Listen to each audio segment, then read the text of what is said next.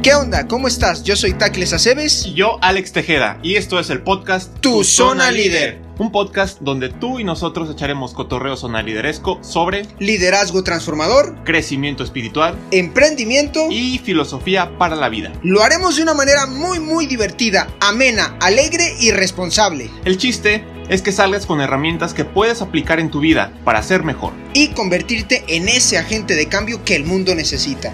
Recuerda que hoy es el día para encontrar tu zona líder y hacerla crecer.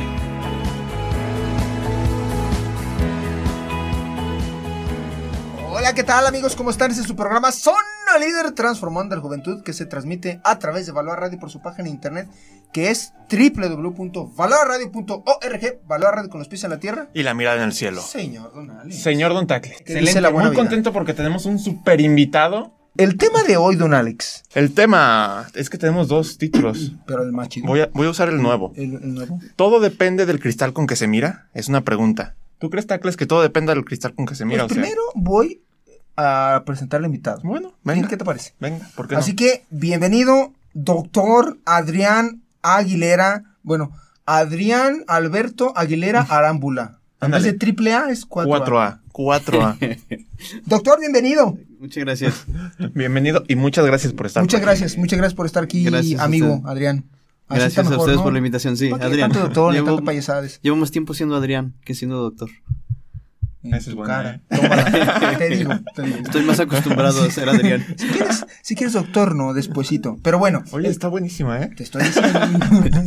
este, eh, a ver, Adrián eh, es mm, doctor en filosofía, es maestro universitario. Yo lo conocí en la maestría de ciencias de la familia en, en Instituto Pontificio Juan Pablo II para la Familia y Consultoría y SADCB. Ahora ya se llama más raro, pero en ese instituto que pertenece a la Universidad de Anáhuac. Y bueno, lo conocí en la maestría. eh, él fue, junto con otro maestro, los culpables de que me gustara a mí la filosofía. Sigo estando medio menso, o, menso y medio. Yo creo que solo medio. Como Sí, que ha sido ahora sí, evolucionando ¿verdad? y. Bueno, pues es gracias a ellos Ah, ya, ya. que, que me gustó la filosofía y me empecé a preguntar cosas importantes, el por qué y para qué de muchas cosas. Eh, y bueno, ahora es mi maestro in the house. Eh, los miércoles por ahí tenemos unas clases que no pudiste ir este miércoles, que te puedes sumar este miércoles si quieres. Y bueno, eh, un poquito, yo sé que no te gusta mucho, pero un poquitito que nos quieras platicar de ti, cómo te enamoraste de la filosofía, por qué eso, por qué no medicina, o qué onda, lo que quieras. Bueno, eh, en realidad me gustó estudiar filosofía porque me gustaba mucho leer, ¿no? Eh, también pasé por unos momentos difíciles de salud, tenía mucho tiempo para leer y así poco a poquito fui metiéndome al terreno de la filosofía. También eh, tenía muchas preguntas, ¿no? Así que, sobre todo en los años así de mi juventud, 18, 19, 20. Sí, porque ya estás viejo. o Sí, sea, bastante. sí. tenía, no, tenía pues bastantes preguntas, ¿no? Y entonces traté de conocer gente que se hubiera preguntado lo mismo y conocer las respuestas que habían dado en su momento, ¿no? Entonces, así poco a poquito me fui metiendo, ¿no? Estudié primero la lic- licenciatura, la maestría y el doctorado en filosofía y pues aquí estoy. Ándale. Es, esa historia es buenísima porque como San Ignacio, tú sabes que a mí me encanta San Ignacio. Sí, sí. San Ignacio. A mí se- también. Ah, pues ahí está. Ahí está. Algo parecido. San Ignacio se lastimó. Se lastimó por una bala de cañón, algo así seguro. El, el profesor. ¿O cómo le Adrián, le- Adrián, Adrián. Acuérdate que Seguro. tiene más tiempo. Siendo ser Adrián, siendo que Adrián. Sí, Se- estoy seguro- acostumbradillo. Adrián sabe más de la historia de San Ignacio, pero es algo similar que durante su tiempo que estaba lastimado, eh, estuvo leyendo y leyendo y leyendo y fue lo que lo transformó. Entonces es algo similar cuando Bueno. estuviste enfermo. Agradezco la comparación. Entonces, es buena, es buena, ¿no? Sí, sí, sí. Oye, y, y además, qué, qué bonito porque de algo negativo sacó algo bueno, ¿no? Exactamente. Y Yo, yo no sé mucho porque nunca nos hemos dado la oportunidad de platicar eso, pero sí sé que, que fue un accidente que te puso en cama bastante tiempo, ¿no? Una enfermedad, sí, que Ah, una estuve enfermedad, sí, un- órale. así un poquillo delicado, ¿no? Y, Ok, bueno. y estuve así con mucho tiempo para leer, para estudiar, para... Sobre todo para eso, porque Oye, no y- tenía tiempo de hacer y otra antes cosa. no había estas cosas, ¿no? O sí, ya empezaban a medio medio. Pues, Más o menos, hombre, tampoco, tampoco soy tan viejo, ¿eh? es broma, solo tiene dos años más que yo. Tampoco-. Sí, sí, ya, sí. ya bájale, ¿no? Ya Sí, bájale. sí, sí. no, bueno, un poquito de Ok, todo, ¿no? vale. Eh, algo que te va a caer muy bien también de, de nuestro amigo Adrián es que también vivi- viviste mucho tiempo en España. Sí, viví algún tiempo en Barcelona, en Lérida, ¿no? ¿Qué te parece? Me cae bien. Ya te cayó. bien, Doblemente, doblemente. San. Ignacio, España. Esto, esto se está poniendo bueno, ¿no? se está poniendo bueno. Vamos a, vamos a platicar. Ok, a perfecto. A ver, el tema de hoy es todo depende con el cristal con que se mire. Nosotros tenemos un tema, un nombre todo rebuscado. Y ya Adrián nos dijo, a Nos ver, puso morros, pies en la tierra. bájenle Pongan dos. nada. Entonces, bueno, esto se pregunta o esto sale a raíz de muchos comentarios que hemos recibido de nuestros amigos, Adrián, o de, de lo que vemos, de lo que vemos, porque, ok, entonces voy a poner un ejemplo medio burdo y ya tú nos ayudarás y vamos a ir ahí eh, aclarando el tema. Pero, por ejemplo, matar... hay leyes, y no nos vayamos a Medio Oriente, aquí en Estados Unidos hay algunos estados donde la pena de muerte es, es legal, ¿no? Sí. Entonces, pues sí, pues si es violador y es asesino, pues ¿por qué no? También él merece matar. O sea, ya mató él a 70, pues ¿por qué no lo matamos él también? Entonces, ¿es cierto que todo depende con el cri- cristal con que se mire? Lo que pasa es que la gente lo repite mucho, ¿no? O sea, cuando tú dices alguna cosa, sobre todo en ciertos temas, eso, eh, eso lo piensas tú porque sí te educaron, ¿no? O eso es desde tu óptica, ¿no? O, eso es tu opinión, pero yo tengo otra opinión. Y como que hemos llegado a un momento en el que la gente piensa que tan respetable es una opinión como otra que dice lo contrario, ¿no? Y que en esos terrenos no podemos influirnos unos a otros, sino que no nos queda más que respetarnos.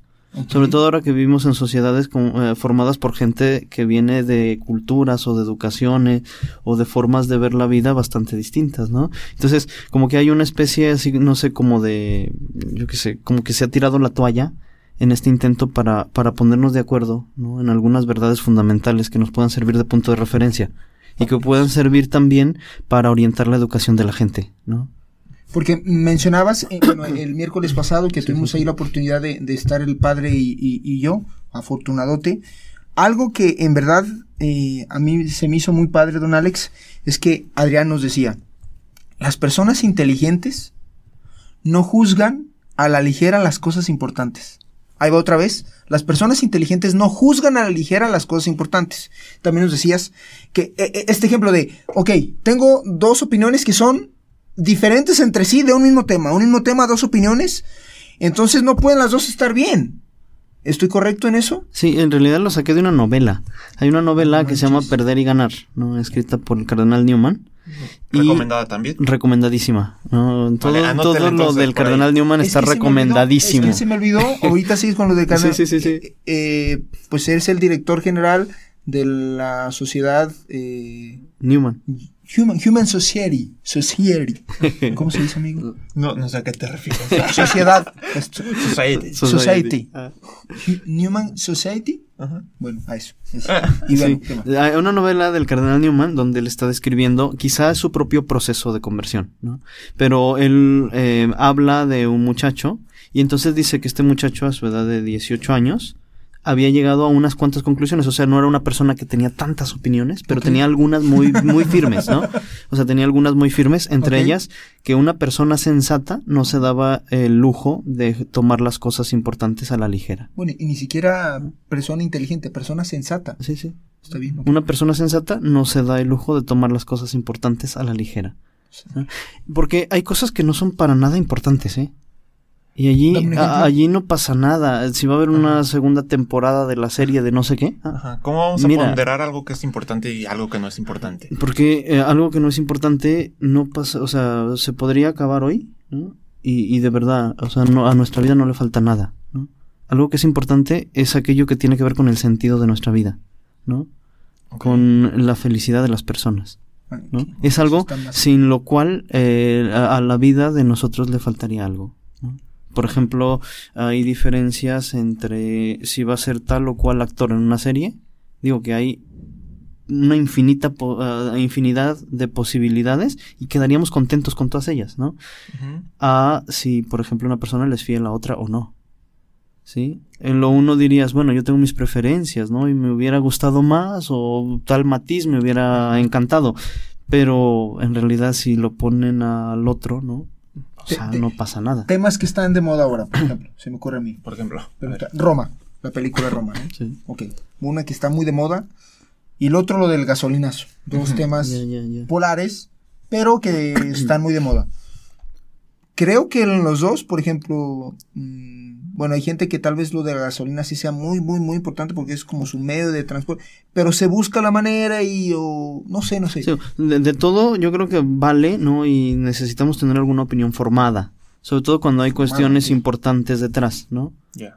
Pero entre más importante sea una cosa, quiero decir, entre más tenga que ver con aquello, el sentido de la vida, la felicidad de una persona, la orientación de la vida, ¿no? Es decir, por ejemplo, hay, hay verdades, hay cosas de las que depende qué voy a hacer yo y qué voy a estar haciendo el resto de mi vida, ¿no? Por ejemplo, un muchacho conoce a una muchacha, ¿no? Le dice, te quiero, no eh, quiero hacer una vida contigo Ajá. y te prometo que te voy a ser fiel. Eso es- Para ese muchacho y para esa muchacha, Es todo depende de que eso sea verdad o no, ¿sí?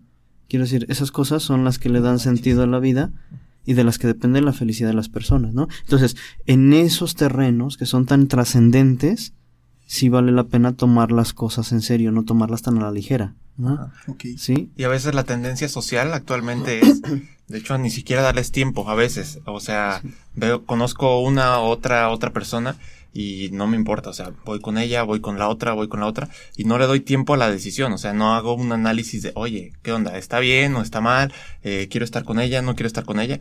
Entonces es como dejar que la vida fluya y siga y siga con las actividades comunes y corrientes y no detenernos a pensar en esos pequeños detalles. Creo que es, bueno, digo pequeños detalles, pero son detalles que son importantes, trascendentes, como dices, al Hasta, final de hasta cuentas. que vienen las consecuencias. Ajá. Mm, Porque luego, o sea, unos añitos después, ¿no? Ya entonces la gente sí se lo empieza a pensar. A ver, eh, Y- eh, no, perdón. Sí, sí, sí. Sí, no, quiero decir, por ejemplo, eh, o sea, hay cosas que se toman a veces a la ligera al principio, pero luego cuando empiezan a verse las consecuencias de aquello, la gente las toma muy en serio.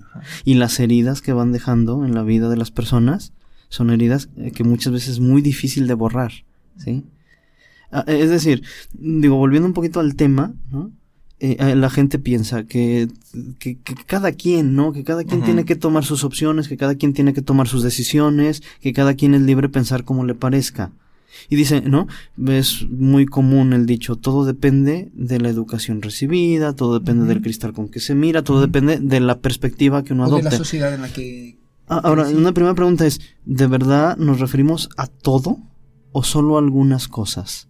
Y yo estoy convencido de que son solo algunas cosas. Pero algunas cosas entonces sí dependen del cristal con que se mira. Eh, quiero decir, eh, la gente cuando dice que todo, a lo que se refiere es algunas cosas.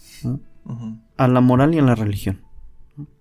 Porque nadie, nadie pensaría, por ejemplo, si hablamos de matemáticas, nadie te diría, eso, eso tú lo piensas. ¿no? Ajá. O sea, dos más dos. Ajá. Dos Oh, dos eso cuatro. porque a ti así te educaron, ¿no? A mí me educaron de otra manera, ¿no? Respeta mi, ¿verdad? Ajá. Sí, Es tres y medio. Respeta mi libertad. ¿no? Sí, o sea, digo, en esos terrenos no entraríamos en estas discusiones. Si Ajá. alguien nos discute, simplemente lo tacharíamos de loco, ¿no es cierto? Cierto. Matemáticas, ciencias naturales, ciencias sociales, ¿no? Historia, civismo, ¿no? Física, Eh, la física, gravedad. O sea, si tú te avientas de la Torre Eiffel, creas o no en la gravedad, Sí. sin paracaídas, caes hecho Ajá. polvo, ¿no? Que incluso, por ejemplo, bueno, ahora pensando la historia, a lo mejor sí es algo que podríamos decir, depende del cristal con que se Mm, mira. Bueno, bueno, digo, eh, porque, pero mucha gente no cuestiona esas cosas. ¿no? Ajá, en los hechos como Si tal. lo dice un libro, incluso si lo dice una revista, si lo dijo un profesor, ¿no? Así los hechos, la mayoría de la gente no lo cuestionaría, ¿no? Ujú. Que, se, que todo eso también es muy cuestionable, ¿no? Sí, yo digo, Sí. ver a Porfirio Díaz como héroe o villano, por ejemplo, Sí, sí. es depende del cristal con que se mire Sí. y de la historia como te la hayan contado. Pero si hay ciertas eh, pruebas, ¿no? Y de un hecho histórico, a lo mejor no se, eh, no se entra en discusión sobre eso, se da simplemente por supuesto. Entonces, cuando la gente piensa que las cosas son relativas, se refiere a la moral y a la religión. Y, y a moral y a religión. Y ni siquiera a Sí, todo. justa- justamente hablando de Porfirio Díaz, pues puede ser, o porque tú lo mencionaste, pues es la moral, o sea, la moral de Porfirio Díaz, o sea, cómo actuó, pero el, o sea, la, la- eh, los hechos están. Sí. Que él trajo el tren, que boberías así. Sí, pues. nos referimos ya a las interpretaciones que podemos hacer. Ok. Pero entonces nada más la gente cuando se dice a todo, con todo depende con lo que se refiere solo a cuestiones de moral Y religión. de religión. Y a algunas cuestiones de moral y religión. Ni siquiera a todo. Por ejemplo, yo voy a decir una cosa que el que no esté de acuerdo conmigo está loco. Cuando un juez está encargado de administrar la justicia en un proceso, tiene que apegarse a las leyes. No, pues eso es cierto. ¿Depende de cómo me educaron a mí? No, No. eso es una verdad que cu- cualquier persona así sensata y que tiene la cabeza más o menos en su lugar, estaría dispuesta a aceptar, ¿no? Que los hijos tienen ciertas obligaciones respecto a sus padres, que los padres tienen ciertas obligaciones respecto a sus hijos, ¿no? Digo, son verdades así tan fundamentales. Entonces, hay dos o tres cuestiones en las que la gente eh, piensa distinto y entonces esas dos o tres cuestiones hacen que algunos digan que todo es relativo, ¿no? Son cuestiones de moral sexual, son cuestiones eh, relativas, por ejemplo, al comienzo de la vida humana o al final de la vida humana, a la manera correcta de tratar a una persona en ciertas situaciones particulares, ¿no? Pero en realidad son poquitas cosas en las que nos cuesta trabajo ponernos de acuerdo. Ahora, yo, yo digo, si nosotros podemos llegar a verdades, que eso también hay, se puede cuestionar muchísimo, ¿eh? porque yo, en, yo lo cuestiono mucho. Si podemos llegar a algunas verdades admitidas por todos, por ejemplo, en las ciencias naturales o en las matemáticas, y no podemos llegar a una verdad válida siempre y para todos en el terreno de lo que constituye la felicidad humana, entonces nuestra cabeza es una porquería. ¿Se vale decir eso? Sí. ¿Sí? Es decir, podemos, podemos llegar a la verdad en temas que no nos hacen más o menos felices. Sí, o sea, nadie, nadie cuando descubre, ¿no? Cuántos son los planetas, es una persona más feliz, ¿no? Nadie cuando se dice que esto no fue exactamente así porque hubo otro descubrimiento posterior, nadie se deprime, ¿no? ¿Eh? Pensando, es que ahora mi vida, ¿no? Le falta algo que es importante. No, en el terreno de las ciencias no está la felicidad de las personas. En el terreno de las relaciones humanas, en el terreno de la moral sexual, en el terreno de en todos estos terrenos, sí está en juego la felicidad de muchos. Entonces, quiero decir, si podemos llegar a la verdad en cuestiones que no tocan la felicidad y no en otras de las que sí depende, entonces para qué queremos la cabeza. Si, si en estos terrenos que son tan decisivos, ¿no? Y de los que depende lo que yo voy a hacer hoy y lo que voy a estar haciendo los próximos 10 años, si en esos terrenos estoy condenado a la incertidumbre, entonces no me queda más que regarla una y otra y otra y otra vez sin la posibilidad de que aprenda las lecciones que la vida me quiere dar. Por eso yo digo, tendría que, eh, tendría que haber manera de llegar todos si compartimos una, una naturaleza, si compartimos unas estructuras de pensamiento. A lo mejor no es tan fácil, pero podríamos llegar a ciertas verdades que nos permitan tomar decisiones adecuadas. Y luego proponer esas verdades a otros. Proponer esas verdades a otros para que de manera inteligente las consideren. Capaz que lo que a mí me sirve y me está haciendo feliz, o capaz que lo que yo veo que está destruyendo a alguien cercano, o incluso a mí mismo, puede ayudarle a otro. ¿no? no sé si me doy a entender. Sí, claro. ¿Tú, don Alex? Sí, sí, sí. Sí, aunque ahí es donde creo que es, se tiene más incertidumbre o más no, no certeza de qué es lo correcto por el contexto, tal cual lo que decimos en el programa.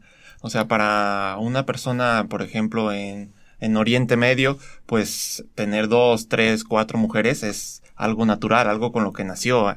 Entonces es algo de moral que es diferente a lo que tenemos nosotros por costumbre acá en Occidente. Entonces. Sí, pero, eh, digo, ahí es donde eh, remitirse solo a los usos y costumbres eh, no nos ayuda a sacar adelante la situación. Tenemos que remitirnos a la conciencia.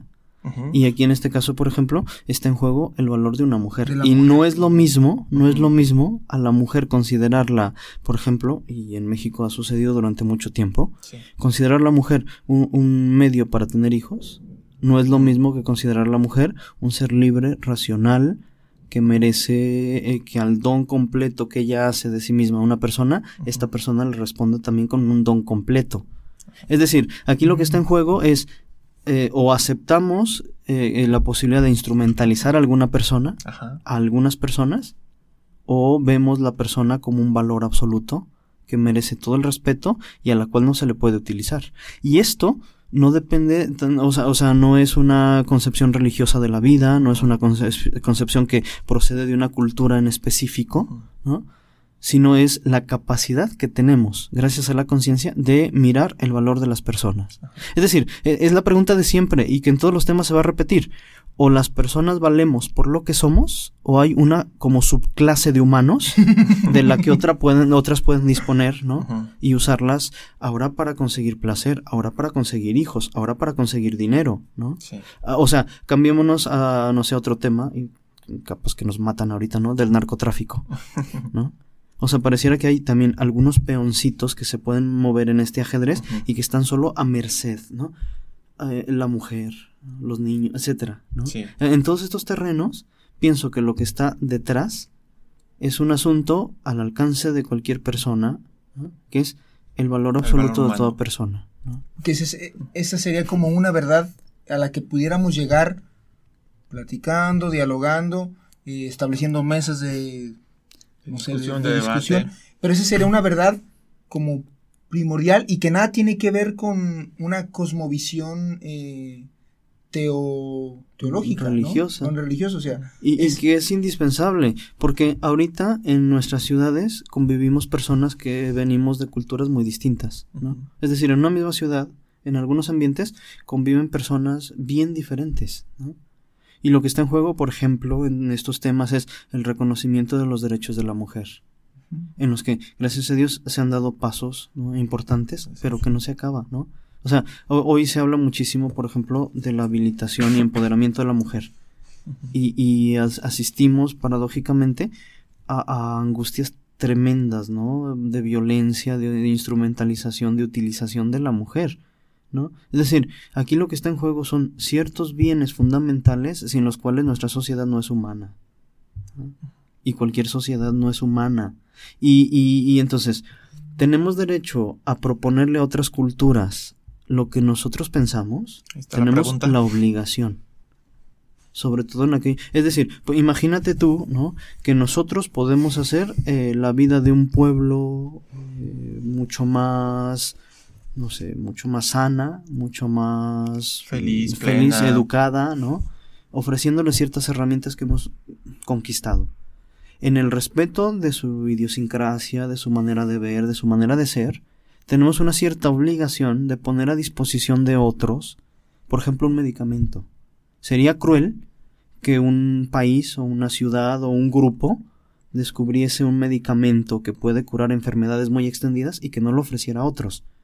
¿No? Entonces, eh, nadie diría, pero ¿por qué le ofrece ese medicamento? ¿No? ¿Que no ve que está invadiendo las formas de vida? Les está salvando la vida.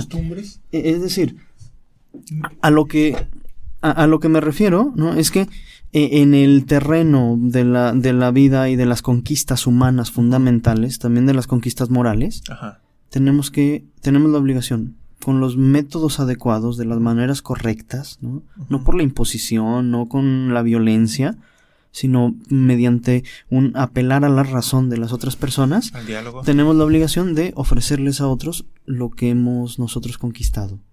Y es que la esencia de la cultura es precisamente, eh, la cultura no es un ser ya acabado, ¿no? Las culturas se van desarrollando y se desarrollan en la medida que están dispuestas a aprender. De y las aprender otras de las otras. Claro, y, y revisemos la historia. Pensemos en cualquier civilización que se ha desarrollado. Se ha desarrollado en la medida que está abierta al aprendizaje. ¿Cuándo han muerto las culturas? Cuando se cierran en sí mismas. Cuando no están dispuestas a dialogar. Cuando no están dispuestas a aprender. Entonces sus propios vicios se las tragan. ¿no? Porque no hay una cultura perfecta. Porque no hay una cultura totalmente acabada. ¿no? Y en esos terrenos, eh, claro, todas las culturas tienen eh, conquistas morales, conquistas en todo sentido, intelectuales, ¿no? Eh, culturales, científicas, importantes, ¿no? pero también tienen rezagos. ¿no? Y la propia cultura a veces condiciona la manera de ver. ¿no? Sí, los costumbres, por ejemplo. Entonces, si dices, pues siempre se ha trabajado así, siempre se ha hecho esta eh, costumbre, lo que decíamos hace ratito, pues dirías, oye, ¿y yo qué derecho tengo de ir a cambiarles la vida, de ir a Sí, sí. mover su, su estilo de vida, sus costumbres? Pues como dices, la realidad es que tienes la obligación, por lo menos, de poner a su alcance, o sea, abrir su mente y, y mostrar las diferentes opciones. Y no solo es nosotros ir y mostrar esas opciones, sino que también nosotros recibir, o sea, saber escuchar, no es nada más nosotros, ah, somos los que tenemos, ajá, sí, sí. somos los chidos y somos los que sabemos, no, es ofrecer nosotros pero también escuchar y ver, oye, ¿y tú por qué lo haces así? Entonces ya con eso tienes un panorama completo y puedes empezar el, el, diálogo y el debate. Y es donde se empieza a enriquecer, no solo ellos con nosotros, sino nosotros con, con su sabiduría y con sus costumbres. Entonces Sí. es... Algo, algo que yo quería platicar, eh, perdón, preguntarte, eh, Adrián, y complementando un poquito lo que decía don Alex. Entonces, eh, yo, o sea, no depende de, vamos, eh, este tema de Medio Oriente, que tuve la bendición de, pues, ver cosas que yo decía, Tú lo viviste en primera esto persona. no está bien. O sea, esto no está bien. Algo muy sencillo. En el aeropuerto de Estambul, ya una cosa es la, la, la, la biurka y otra cosa es el... No, perdón, la hijab y otra es la biurka. O sea, el hijab pues es bueno, nada más esto y la biurka pues ya es lo- las niñas que tienen esto nada más, ¿no? Eso sí, con su mochila de estas marcas... eh, Michael bu- Kors. Esas cosas y... Prada. Luis, eh, Louis Vuitton. Luis Vuitton, o Vuitton, y todas esas, y que yo sé por mis hermanitas, porque que carísimas. Sí, todas, todas casi, ok.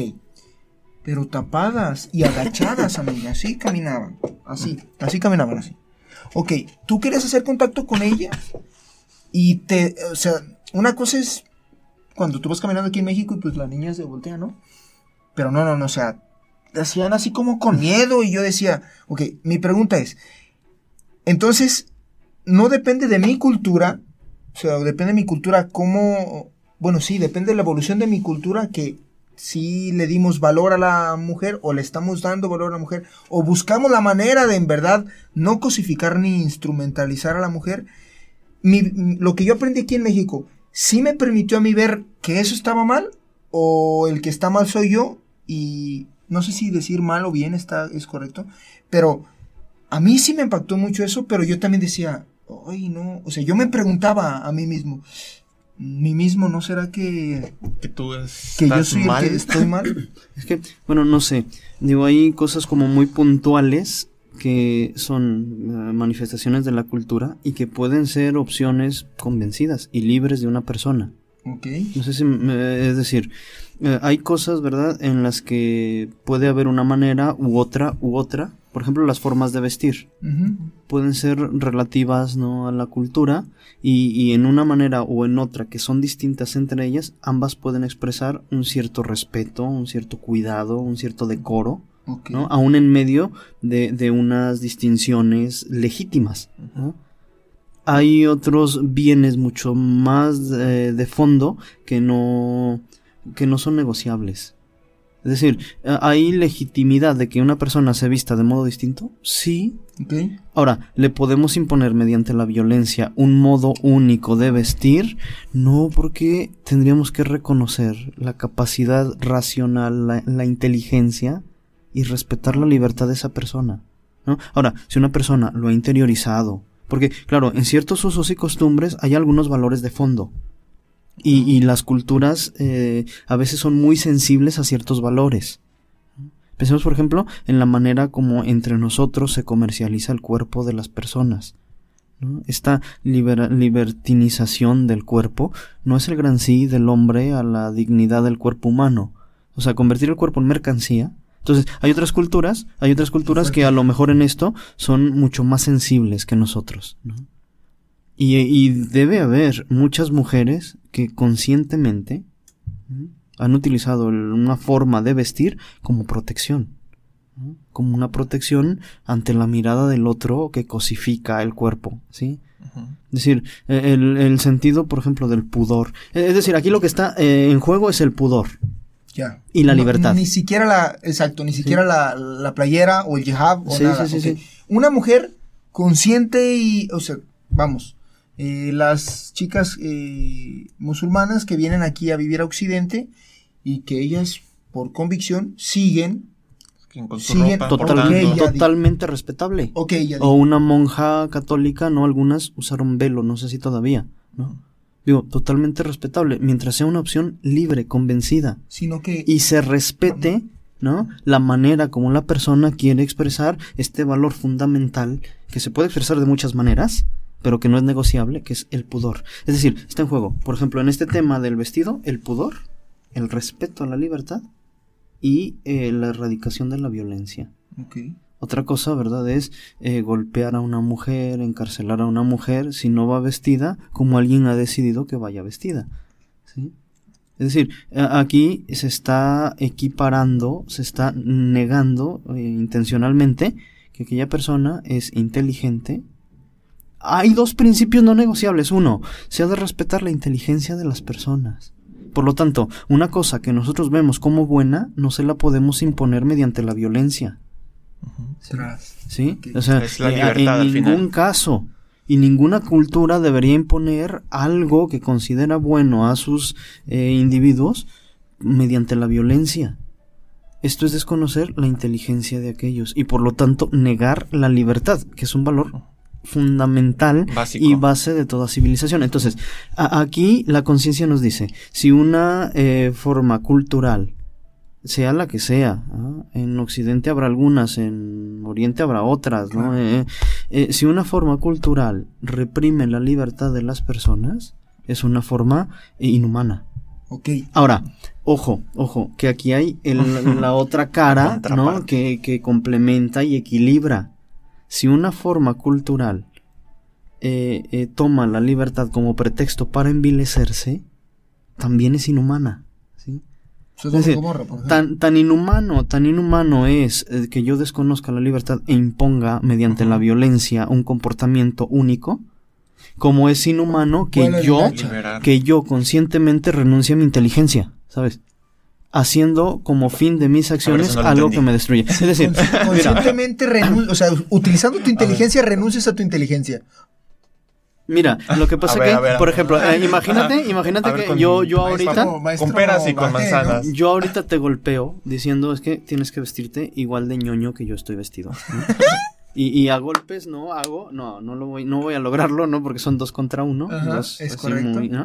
Pero imagínate que pudiera, que hubiera algún método, ¿no? Que tengo toda una estructura represiva que obliga a que toda la gente se vista como yo quiero es un atentado contra la libertad de las personas. Estoy diciendo, ustedes no son inteligentes, ¿no? Entonces yo les tengo que decir cómo vestirse.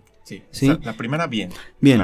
La segunda. A ver, esa es la buena. La segunda. imagínate, imagínate que yo ahora me empiezo a golpear con el micrófono en la cabeza, ¿no? Así, pero de verdad, así vuelto loco pegándome, ¿no? Y ustedes me dicen, oye, tranquilo, ¿qué te pasa? ¿Qué? Pues soy libre, ¿tú qué te metes? Déjame. Y entonces tú me dirías, hombre, pero no seas tonto. No seas tonto, ¿sí? O sea, sé todo lo libre que quieras mientras no tomes la libertad como un pretexto para adoptar un comportamiento estúpido. ¿Sí? O sea, entonces, cuando algo te destruye, ¿sí? Cuando algo no, no es el uso más inteligente que se pueda hacer de la libertad. Ya. Sí me doy a entender. Sí, claro. Sí, es decir, eh, por ejemplo, y hay distintas formas de destruirnos. Yo me puedo destruir psicológicamente. Por ejemplo, si yo niego mis sentimientos. O sea, la libertad me da la posibilidad de negar mis sentimientos, ¿no? Pero no sería el uso más inteligente de mi libertad. Es decir, estaría actuando libremente, pero estaría renunciando a, la a usar la inteligencia. ¿sí? Sí, por ejemplo, si una niña, no, yo qué sé, una niña permite que los niños le hablen de cualquier manera y lo permite, ¿no? Y ella piensa que esa es la manera de ser popular, está renunciando a su inteligencia. Está actuando libremente, hombre, en un sentido sí, puesto que está ella tomando sus decisiones. ¿no? Ajá. Pero, eh, digo, habría que ver si no hay detrás algunas otras formas de esclavitud, ¿no? Pero, pero, digo, está actuando, pues ella está determinándose, ¿no? Pero no está actuando inteligentemente. Que aquí este ejemplo hay que, hay que comentar a, los que nos están escuchando y viendo, que es meramente eso, o sea, no, no estamos diciendo, no, imagínense que a la niña la estén obligando porque si no muestran un video, o sea, es meramente eso, nada más la niña porque ella quiere ser parte, o el niño porque quiere ser parte de, el niño eh, eh, permite al chico que le hablen, eh, ven comenta, ah, sí, ¿no? Sí, se me ocurre. salió natural. salió natural como que... Puede ser Imagínate, ¿no? Un niño que... O sea, mira cualquier contenido. Y, eso se cobra. Y eso tiene consecuencias. O sea, no Por ejemplo, la pornografía, vamos. No es sensato ver lo que no es legítimo desear. O sea, ah, digo, ah, ah, o sea, hace falta ser como un poquillo torpe para pasársela viendo lo que uno no debe desear. ¿no? A ver, mm, quiero decir, tú tocaste el tema de la pornografía. Oh, oh, ok, pero a ver, ok, eso, pero sí, sí, sí quiero que, que, que me ayudes un poquito en esto. Sí. El fútbol es algo. Digo, sí, lloro con la selección y por ejemplo Roger Federer puedo llorar también el tenis y tal. Pero eh, eso es, eh, o sea, eso sí es legítimamente de ver porque tal vez es un deporte, me estoy- o es algo que, no, Sí, te estimula, te permite mm, dedicar el tiempo. Pero hay cosas que las ves y luego se cobran. O sea, tienen consecuencias y consecuencias que luego no es tan fácil manejar. ¿no? Y te producen heridas graves, heridas morales graves. Y te impiden la relación. Morales, otra vez, Y te impiden la relación con los otros, una relación adecuada. Y llega a haber situaciones en las cuales es necesario el recurso a un especialista, ¿no? A, yo qué sé, al psiquiatra incluso, ¿no? Entonces, decir que un niño se excuse en que es libre No es y válido. que por eso esté viendo cualquier tipo de contenidos, yo diría, lo que tienes de libre lo tienes de tarugo. O, O- no, quizá más tienes de tarugo que de libre, ¿no? Porque, o sea, esto te va a cobrar muy caro. Al final te esclaviza, ¿no? O sea, son situaciones que...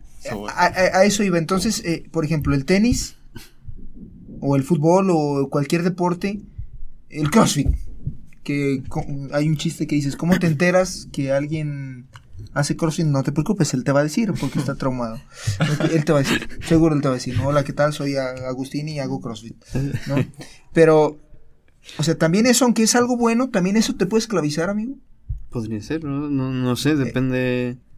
O que ya depende de, de cómo Del cristal con que se mire. No, quiero decir, no, o sea- depende, depende, me imagino, a ver si estoy bien, depende si te impide tener eh, relaciones sanas, por ejemplo. Es que, o sea, mm, depende si lo asumes de manera equilibrada.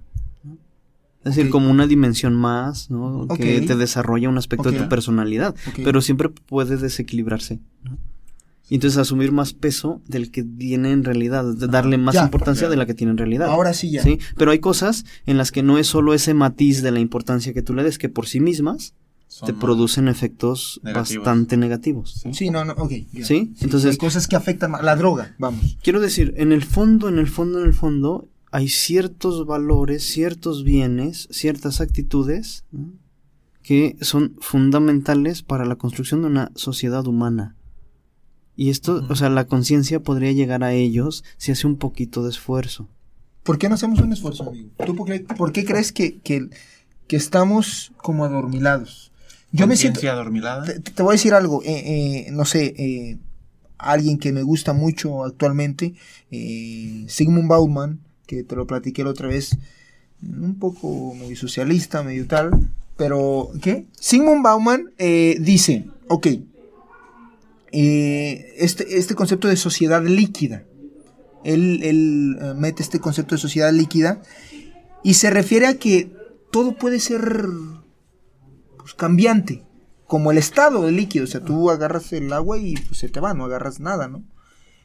¿Crees que, o sea, esa parte es un poquito correcta? Que, ¿Tú qué opinas de, de esto de la sociedad líquida, que es como la que vivimos ahora? Por eso lo, lo metí al tema, porque eh, yo creo que así vivimos. A ver, es un análisis interesante, ¿no? De la sociedad vista así en general, ¿no? No es un programa, es decir, no es, no es como un programa, ¿no? Así como algo deseable, ¿sí? Él eh, hace algunos, toma, pone algunos ejemplos, ¿no? Para explicar a qué se refiere con sociedad líquida. Una sociedad eh, que simplemente se deja llevar. Por ejemplo, una encuesta en los Estados Unidos en las cuales eh, sale como resultado que a los niños de la secundaria les causa mucho conflicto o sea, les parece desproporcionado el esfuerzo que se pone entre comerse una manzana y el resultado que produce. Amigo, ¿tienes un Jetta azul tú? Eh, gris. ¿Gris? ¿Jetta gris? Sí. ¿Tenía? Sí, préstame tus ¿Tenía llaves. acaso? No, préstame tus llaves. ¿Acaso tenía?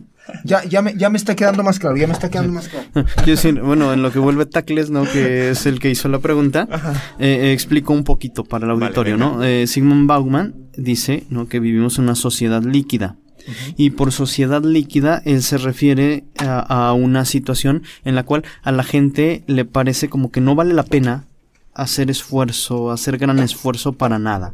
Ponía el ejemplo, por ejemplo, eh, de comerse una manzana.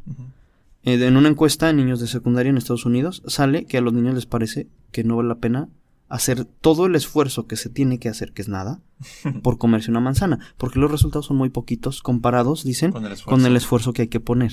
¿sí? Entonces, esta sociedad a la cual las cosas que son un poquito difícil no les gustan, ¿no? Ya. Que es eh, quizá lo que primero llama la atención, ojo, en algunas sociedades, sobre todo las sociedades eh, económicamente más pudientes y en algunos entornos.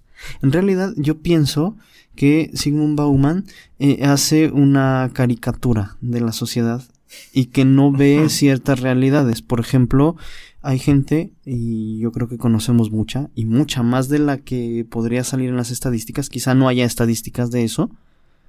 Por ejemplo, papás que están dispuestos a sufrir junto a la cama de sus hijos cuando están enfermitos. Totalmente. Muchachos que están enamorados y que son capaces, ¿no? De venir del, del- de estudiar, trabajar y de ir a ver a su novia, Sí. ¿no? Es decir, eh, yo pienso que nuestra sociedad no es tan líquida como a veces se quiere ver. Y que quizá lo que falta son las motivaciones. Y que quizá lo que falta es la esperanza. Es decir, algunas cosas que se vea que valen la pena, porque la gente si ve que algo vale la pena, está dispuesto. Quizá la, una visión un poquito contrapuesta es esta de Víctor Frankl. Quien encuentra un porqué es capaz de soportar casi cualquier cómo. Yo- llamas, amigo, algo que vale la pena. Porque nos quedan cinco minutos según Fabio Turcutru. ¿Ya viste? Se pasó volada. Madre No. mía. Ok. ¿Cinco minutos? ¿Qué es? ¿Qué es algo que vale la pena, amigo? Si lo pudieras tú resumir, ¿cómo lo resumirías? A ver, algo que, le dé- que dé esperanza y que no se acabe justo cuando empezó. Sí, eh, eh, a ver, eh, Sa- salió el iPhone 27 Plus. X Max, ¿sabe cómo se llama? o sea, yo también puedo hacer promoción de cosas. ¿También? No es cierto, no es cierto. y, Nada al, más año- que y eso a- es para un, dentro de 30 años. y al año que viene, seguramente sale otro, ¿no? Digo, si yo... Sea, eso no vale la pena. Eh, Sí vale la pena, ¿no? Y tan contentos que estamos con el iPhone, ¿no? Ok. Pero quizá no le dé sentido a la vida. Ok. No a toda la Ah, vida. Es el peso que se le da. sí. Es decir, No, e- es que darle sentido a la vida, o sea, lo que vale la pena, lo que en verdad vale la pena, es lo que le da sentido a la vida. Eso sí me gusta y eso sí lo entiendo. qui- quizá hay bienes útiles. Sí. O sea, Sí, un móvil, celular, un la móvil, computadora, un sí. móvil. O sea, hay, hay bienes que son útiles y que te resuelven alguna necesidad. ¿no? Pero hay otras cosas eh, que, que no resuelven alguna necesidad puntual, que resuelven la necesidad de sentido. Es decir, Ay. de, de una frase que a mí me, me gusta muchísimo, ¿no? Y que me, de verdad, o sea, la pondría, ¿no? En casi todas partes a donde yo vaya. El presente, aunque sea un presente fatigoso, se puede vivir y aceptar. Si conduce hacia una meta. Si podemos estar seguros de esa meta y si esa meta es tan grande que justifique el esfuerzo del camino. Es decir, yo creo que la gente, sobre todo la gente joven, está, está capacitada y está dispuesta a hacer cualquier sacrificio si encuentra algo que valga la pena. Y es que el problema es que nuestro tiempo quiere renunciar a estos valores fundamentales y entonces a cambio ofrece un celular, ofrece un ratillo, ofrece una salidita, ¿no? Ofrece cualquier cosa pensando que eso, que por eso los jóvenes iban a apostar. Hay eh, un, no, no sé, yo he escuchado que esta frase la atribuyen a varias personas, no sé quién sea el autor original, ¿no? Dice, cuando yo a un muchacho le ofrezco que haga algún esfuerzo, no hace ninguno.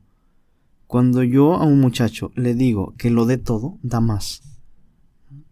Es decir, aquí, otra vez, una sociedad, ¿no? la nuestra, que debe apostar por valores, por bienes, que de verdad le den sentido a la vida, que de verdad valgan la pena, eh, eh, que sean más grandes que la vida misma, por los que, eh, por los que uno pueda estar dispuesto incluso a perder la vida. Que Y, trascienda. y esos te dan fuerza. ¿no? El amor. Y, y no da lo mismo, ¿eh? No da lo mismo pensar que el amor es fiel a pensar que no es fiel. No, no es lo preguntémosle a la gente si le da lo mismo y a la gente que tiene pareja. Ajá. ¿A usted para usted lo mismo? No, ¿cómo me va a dar lo mismo? ¿Ah? Decir, Perfecto. Pero sí, Porque ahí le ve el valor, le ve el valor en la otra persona, entonces por eso está dispuesto a hacer más cosas. Claro. Oye, rap. Fabi Trucutru, ya acabamos. Ya, ¿cómo crees? ¿Sí? Ojalá se repita. ¿Sí te gustó? ¿Sí? está- ¿Cómo te Sí. sentiste? ¿Sí? ¿Mejor? ¿Más a gusto que un ¿Más a gusto? bien, bien, ¿Más a gusto que con otro? No, sí. Pero bueno, muchas gracias, en verdad. No, que Dios te bendiga mucho. Y pues, recuerden que hoy es el día para una zona líder. Y hacerla crecer. Hasta luego, Pacha. Hasta luego. Gracias.